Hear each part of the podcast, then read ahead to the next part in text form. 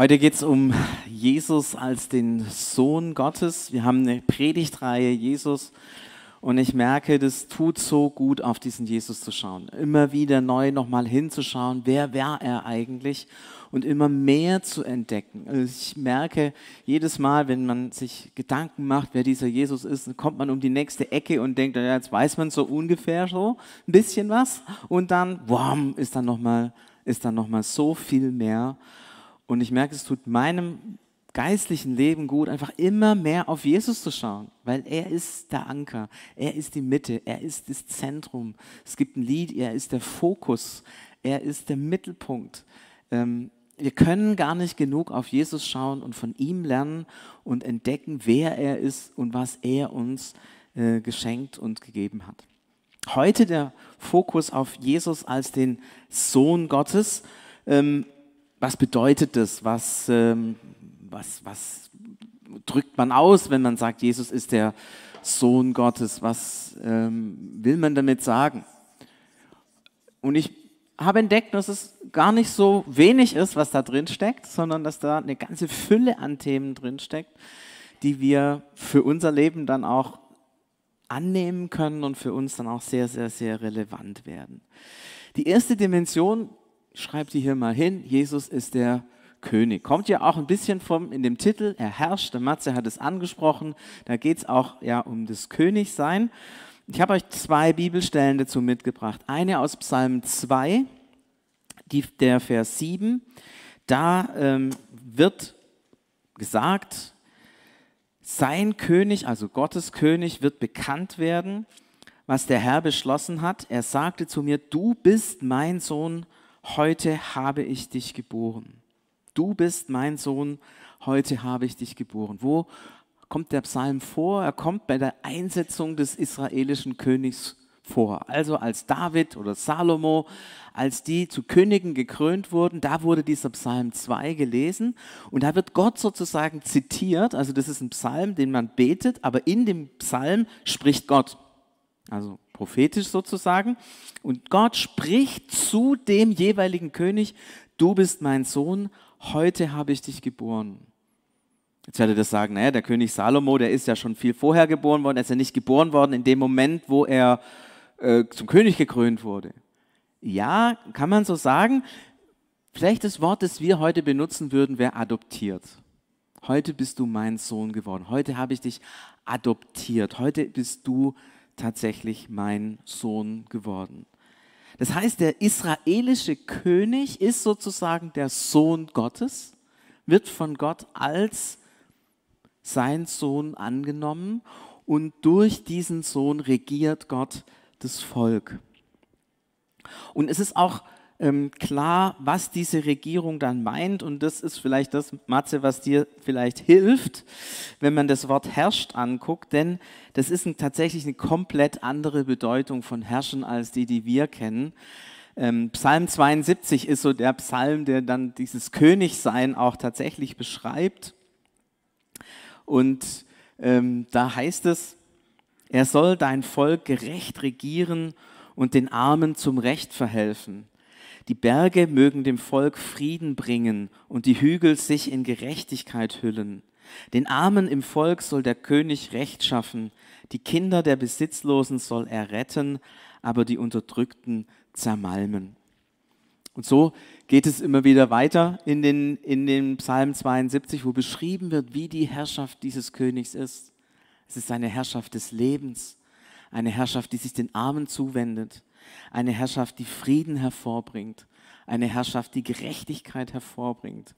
Also nicht wie bei uns, man wird König, um reich zu sein, um Steuern zu erheben und endlich mal den Leuten irgendwas befehlen zu können, sondern eigentlich ganz andersrum. Man wird König, um den Menschen zu dienen und für sie da zu sein und zu schauen, dass Menschen leben können und Leben sich entfalten kann.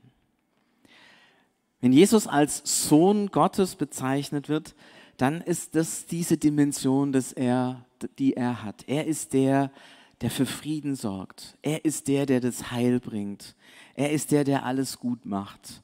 Und wir haben, du hast Chosen angesprochen, wir haben viele Geschichten vor Augen, wo Jesus genau das gemacht hat, wo er mit Menschen am Rande gesprochen hat, wo er Menschen, die krank waren, äh, gesund gemacht hat und geheilt hat, wo er so viel Gutes getan hat als der Sohn Gottes, als der König, als der, der gekommen ist, um Frieden zu schaffen. Eine alte Prophezeiung im Propheten Jesaja nennt den König den Friedefürst, den Wunderrat, den Gott hält. Jesus der König, der, der kommt, um Frieden zu schaffen. Es gibt ja noch diesen anderen kleinen Titel, den ja ab und zu mal auch Jesus von sich gebraucht, Menschensohn, habt ihr vielleicht auch schon mal gehört. Da steckt ja auch der Sohn drin und das knüpft an an dieser königlichen Würde. Denn der König in Israel ist nicht nur zuständig für die Regierungsgeschäfte, sondern auch dafür, Recht zu sprechen, zu richten. Wenn der eine gegen den anderen eine Klage hat, wo findet man Recht? Wo kann man sich beschweren? Wo wird Recht gesprochen? Beim König. Und der Menschensohn ist tatsächlich der, der dann Recht spricht. Auch am Ende der Tage alles Unrecht, das geschehen ist in dieser Welt und brauchen in die Nachrichten schauen, das ist unglaublich viel, was da an Unrecht geschieht. Er wird dieses Unrecht beenden und Recht sprechen am Ende der Tage. Auch eine königliche Funktion. Aber Jesus, wenn wir sagen, ist der Sohn Gottes, ist nicht nur Sohn Gottes in der Hinsicht, dass er König ist, sondern dass er uns auch zeigt, wer Gott ist. Also er ist der, der Gott offenbart. Ja, also ganz einfach, wenn man über eine Familie was rausfinden will, fragt man am besten die Kinder. Ja, also wenn man zum Beispiel fragt, wie, wie, wie, wie, ist denn daheim alles bei euch? Und man fragt die Eltern, dann sagen die, alles super. Alles super. Ja, wir vertragen uns, wir lieben uns. Es gibt keinen Streit, die Kinder gehen alle pünktlich ins Bett. Mama und Papa lieben sich und es ist immer alles so rosa und so. Und wenn man dann die Kinder fragen würde, und dann kommen manchmal andere Geschichten zutage. Geschichten vielleicht von Streit und von Ärger und von blöden Geschwistern und so weiter. Also die Kinder offenbaren eigentlich ziemlich gut, was in der Familie los ist. Ähm, ich glaube, deswegen müssen Erzieherinnen auch so ein Schweigegelübde unterzeichnen, dass sie nicht weitergeben, was sie da alles gehört haben, ähm, was die Kinder so manchmal in ihrer ja, Naivität über ihre Eltern erzählen. Ähm, ja, ich behalte mir das jetzt zurück, was ich über meine, unsere Familie sagen wollte, sonst kriege ich vielleicht familiären Ärger. Ähm, Kinder zeigen was zu Hause los ist. Ja, das ist ein ganz einfacher, ganz einfacher äh, Prozess und Jesus, ja, ist auch beim Vater irgendwie zu Hause und der, der zeigt, was zu Hause los ist. Ja, und wenn ich wissen will, wie geht's zu im Hause Gottes, ähm, wie geht's zu in der Dreieinigkeit, wenn die mal zusammen sind, dann fragt man am besten Jesus. Er offenbart uns also, wer Gott ist. Ein paar Bibelstellen da dazu. Eine im Hebräerbrief, Hebräer 1, Vers 1 und 2. Viele Male und auf vielfältige Weise hat Gott einst durch die Propheten zu den Vorfahren gesprochen. Jetzt, am Ende dieser Tage, hat er durch seinen Sohn zu uns gesprochen. Und damit endgültig gesagt, wer eigentlich der Vater ist. Es ist die endgültige Offenbarung. Ja, das ist dann spannend, wenn dann der Mohammed zum Beispiel kommt und sagt, er weiß es besser. Nein, jetzt am Ende dieser Tage hat er, Jesus Christus, oder hat Gott durch seinen Sohn Jesus Christus zu uns gesprochen. Und das ist die endgültige Offenbarung. Vorher vieles, ja, da kriegt man vieles mit, aber jetzt ist es Gott selber, der redet. In Offenbarung 19, Vers 13 wird beschrieben, wie Jesus wiederkommt. Und da heißt es, dass auf ihm ein, ein Name geschrieben ist, dass er einen Namen trägt. Und dieser Name heißt Wort Gottes. Er ist der, der Gott bekannt macht, Gott sichtbar macht. Eine der vielleicht deutlichsten Stellen dieser Funktion des Sohnes, nämlich den Vater zu offenbaren, findet sich in Matthäus 11, wo Jesus das selber sagt. Matthäus 11, Vers 27. Alles hat mir mein Vater übergeben. Niemand kennt den Sohn, nur der Vater. Und jetzt kommt's, Achtung, und niemand kennt den Vater, nur der Sohn. Und die Menschen, denen der Sohn den Vater zeigen will. Also er ist gekommen als der, der den Vater kennt und der es Menschen zeigen will, wie der Vater ist. Das ist seine, seine Aufgabe. Oder im Johannes 14, Vers 9, ganz kurzer Satz, den Jesus da so rauslässt, wer mich sieht, sieht den Vater. Ja, ganz strotzt von Selbstvertrauen. Ähm, wer mich sieht, sieht Gott. Johannes 17, Vers 4, Jesus ist gekommen, um die Herrlichkeit des Vaters zu offenbaren. Also könnten da noch viele, viele Stellen äh, sehen. Wir merken also, es ist nicht nur das, dass Jesus kommt, um dieses Friedensreich aufzurichten, zu richten, sondern Sohn Gottes bedeutet auch, er plaudert aus dem Nähkästchen. Er erzählt, wer dieser Vater ist, wie Gott ist. Und ich finde das einen richtig spannenden Punkt, äh, weil wir ganz oft, ich tappe mich da selber immer wieder drin, wenn wir darüber reden, wer ist denn Gott, dann haben wir alle Vorstellungen von Gott in unserem Kopf. Wir könnten alle sagen, naja, Gott ist so und Gott ist so. Und manchmal sagen sogar Leute, ja, die Christen und die Muslime und viele andere Religionen glauben ja an den gleichen Gott. Aber wenn es stimmt, dass Jesus der ist, der uns zeigt, wer Gott ist, dann glaube ich nicht, dass Mohammed an den gleichen Gott glaubt wie ich. Weil er glaubt an einen Gott, den er sich über die Philosophie erschlossen hat. Kann man nachprüfen über den Neuplatonismus. Aber ich glaube an einen Gott, den mir Jesus erschlossen hat, den mir Jesus gezeigt hat, wer er wirklich ist. Deswegen müssen wir immer wieder aufpassen, wenn wir sagen, naja, das ist ja irgendwie der gleiche Gott. Ist es wirklich der gleiche Gott? Ist es der Gott, den Jesus uns offenbart hat? Oder ist es der Gott, den wir durch philosophische Gedanken und Überlegungen uns erarbeitet haben? Ich merke bei mir, es ist immer wieder dieses philosophische Ding, das meine Vorstellungen von Gott irgendwie kaputt macht.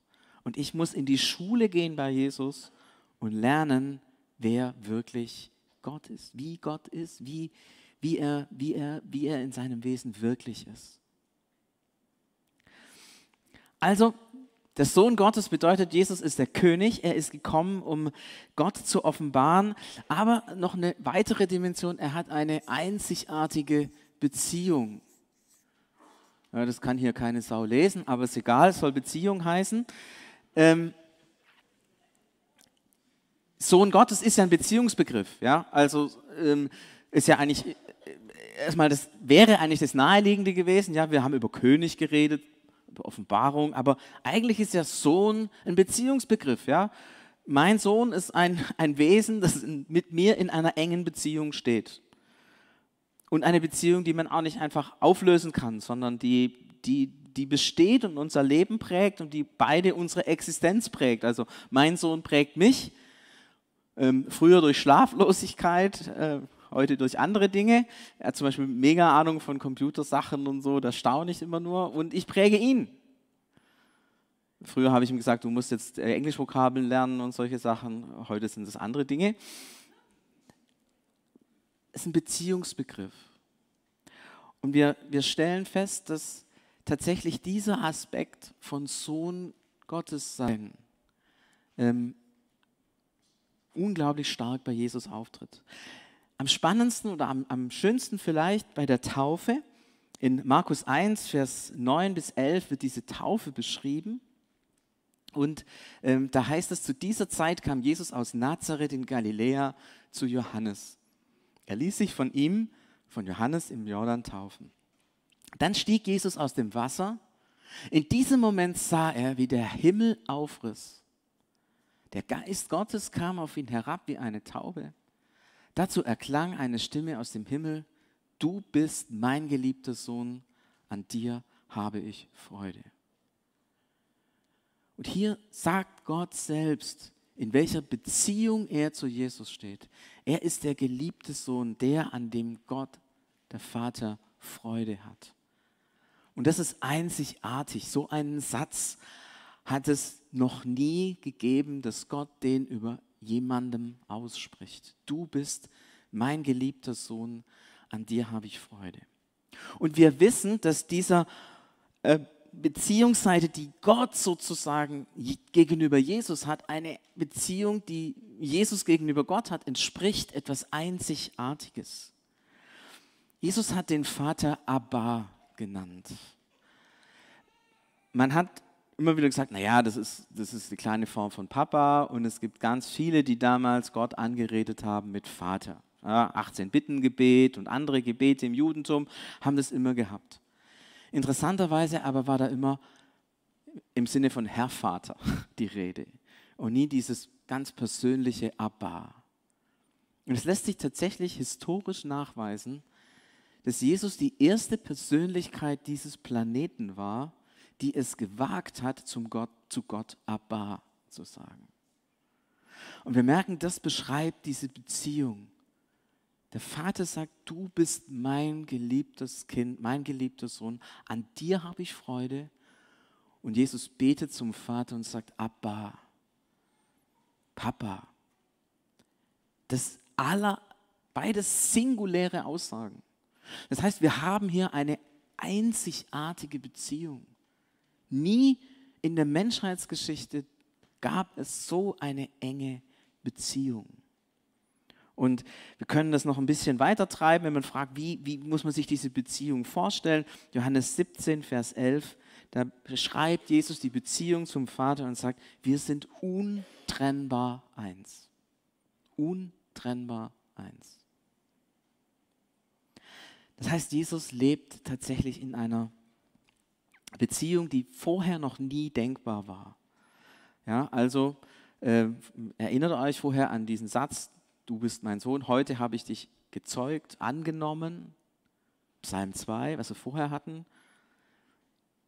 Der Sohn, Jesus, ist nicht irgendwann angenommen war, worden, sondern der sagt, der Vater und ich sind untrennbar eins, schon immer verbunden, gehören zusammen in der tiefsten Liebesbeziehung, die man sich wahrscheinlich vorstellen kann, die es auf dieser Erde tatsächlich gibt. Der Sohn Gottes, königlich, es geht um Offenbarung, es geht um Beziehung und ein viertes will ich noch ergänzen, es geht um sein Wesen. Johannes 10, Vers 30, ganz einfacher Satz, ich und der Vater sind eins. Der ungläubige Thomas betet in Johannes 20, Vers 28, mein Herr und mein Gott. Und in Johannes 1, Vers 1 lesen wir, im Anfang war das Wort und das Wort war bei Gott und Gott war das Wort. Und Gott war das Wort. Aussagen, die deutlich machen, Jesus ist wirklich Gott. Er ist nicht die kleine Ausgabe vom großen Gott, so, er ist wirklich und ganz Gott. Gottes Sohn bedeutet, er ist wirklich und ganz Gott. Und wir haben das vorher in dem Glaubensbekenntnis gebetet. Und für diese Aussage ist das Glaubensbekenntnis von Nicäa auch so berühmt geworden. War eine Schlüsselstelle ähm, der, der alten Kirche, dass man das ein für alle Mal festgehalten hat und in ein Glaubensbekenntnis reingeschrieben hat. Wer ist Jesus? Er ist Gott von Gott. Licht vom Licht, wahrer Gott vom wahren Gott. Und ihr merkt, man sagt immer wieder dasselbe, wenn man, wenn man aufpassen will. Es könnte ja jemand irgendwie falsch verstehen. Ja? Es könnte ja jemand vorstellen, naja, Licht vom Licht, ja, das kennt ihr.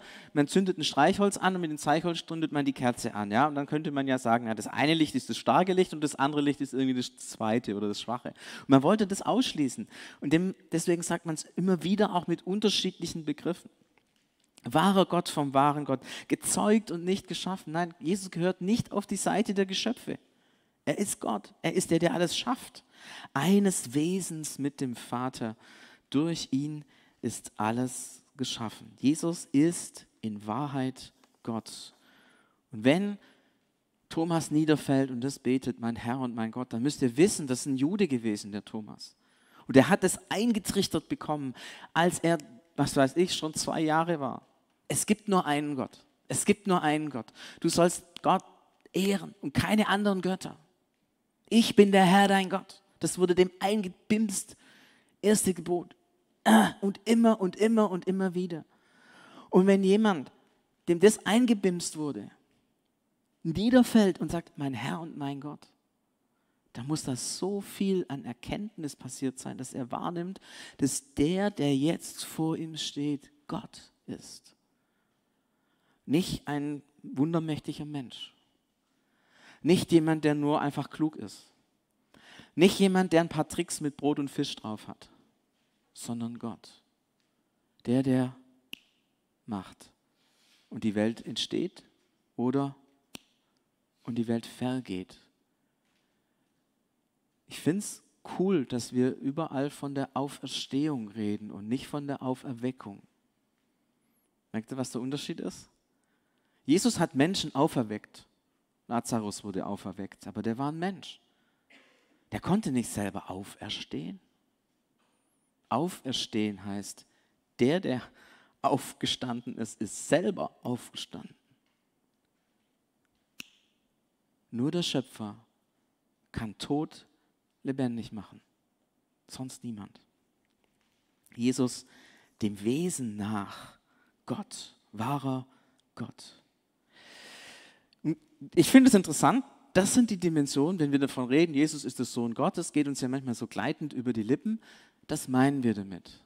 Wir meinen, er ist der König, er offenbart uns Gott, er hat eine einzigartige Beziehung und er hat ein einzigartiges Wesen. Jetzt werdet ihr sagen, okay, jetzt haben wir ein bisschen Christologie betrieben, ist ja vielleicht auch mal ganz nett, aber für Sonntagmorgens bei dem Wetter ziemlich heftig. Was machen wir jetzt mit dem Ganzen? Das Krasse ist, dass das hier alles für dich geschehen ist. Und zwar nicht nur auf der Ebene, dass du jetzt sagst, okay, ich habe jetzt einen König, ich weiß, der sorgt für mich, oder okay, ja, jetzt verstehe ich mehr, wer Gott ist. Ich meine, mit den Sachen kann ich sowieso nichts anfangen. Ist ja nett, wenn Jesus eine einzigartige Beziehung zum Vater hat. Bringt mir ja nichts irgendwie. Und dass Jesus Gott ist, naja, ist ja auch interessant, aber ist für mich ja keine ist für mich ja keine Aussage. Aber es ist nochmal auf einer anderen Ebene für dich passiert, wo ich gemerkt habe, dass Jesus sein ganzes Wesen etwas ist, was für mich passiert. Er hat nicht nur ein paar Sachen für mich gemacht, sondern sein ganzes Wesen ist für mich und nimmt mich sozusagen da hinein, dass ich selber ein Kind Gottes sein kann. Der Sohn Gottes macht mich zum Kind Gottes.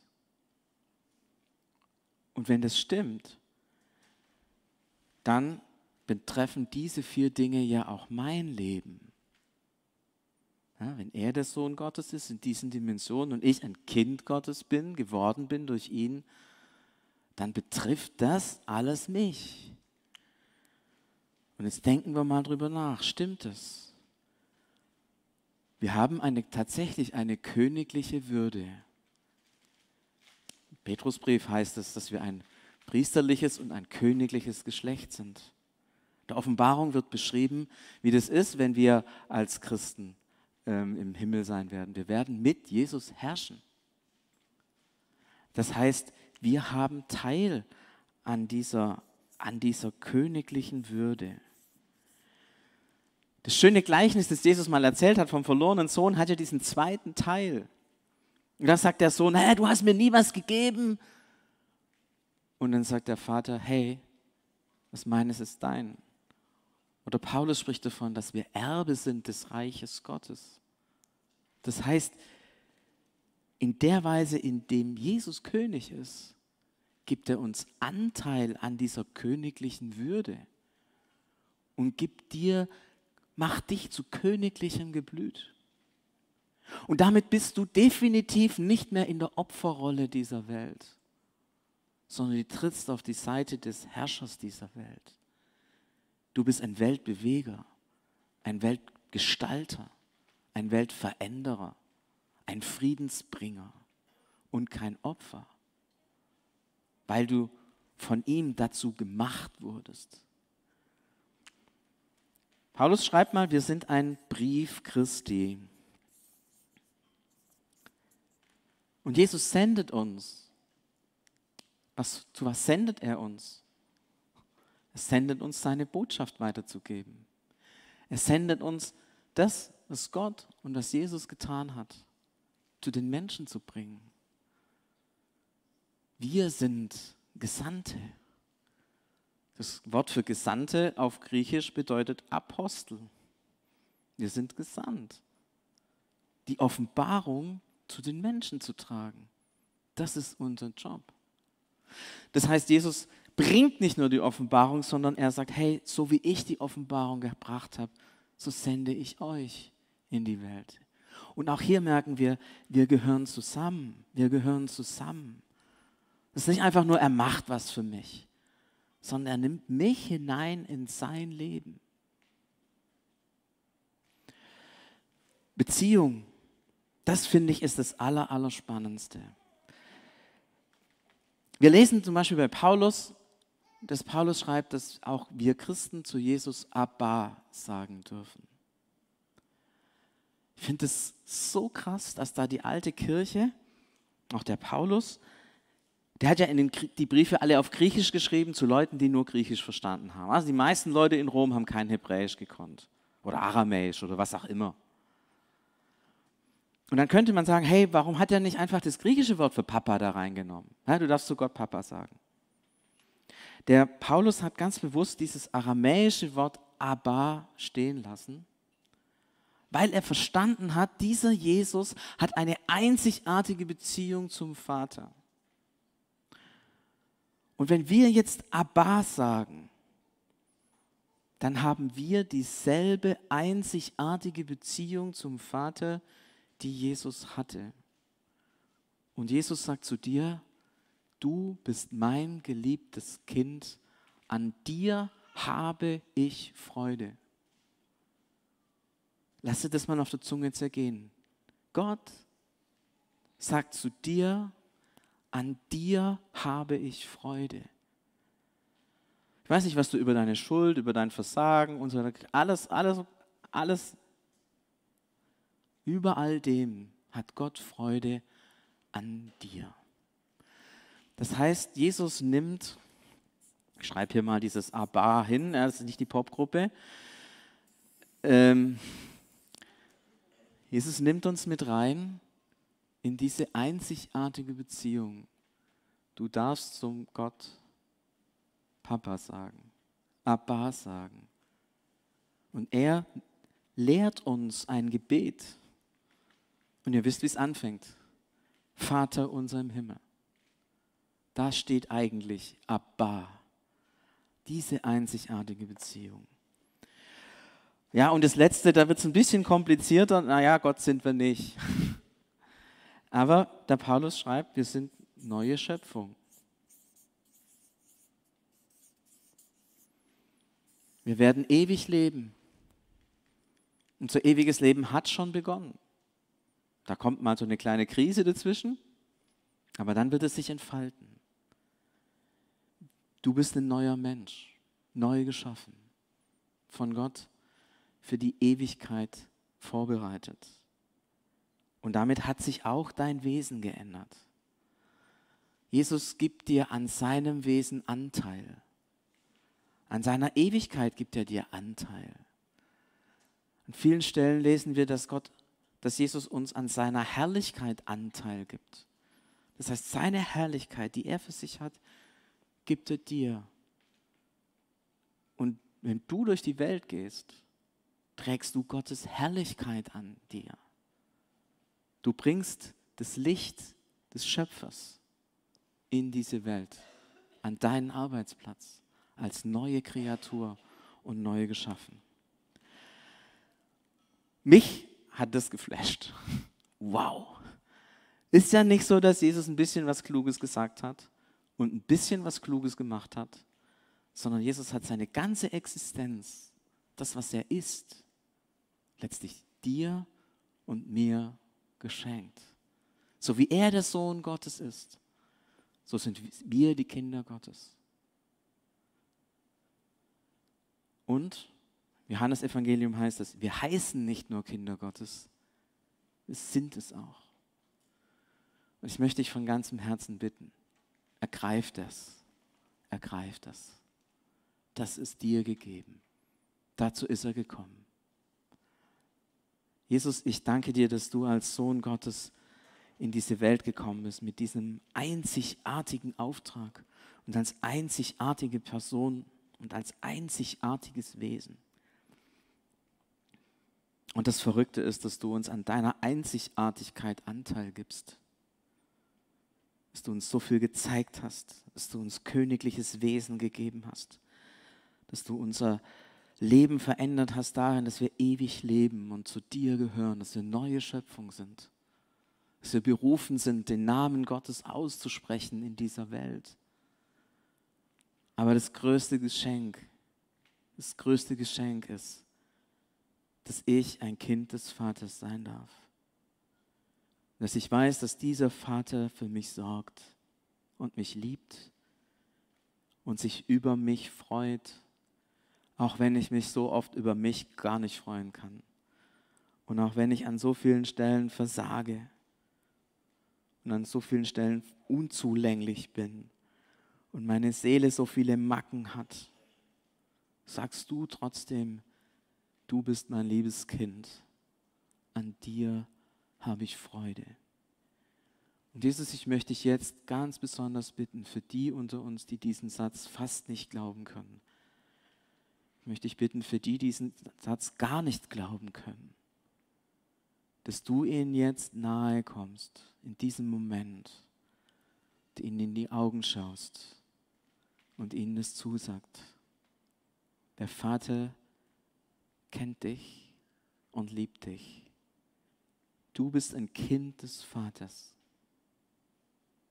Und der Vater freut sich an dir, wenn er an dich denkt. Heiliger Geist, lass diese Sätze in unser Herz fallen, dass wir sie glauben, dass der Vater Freude an mir hat. Lass uns diese Worte glauben, denn sie sind wahr. Amen.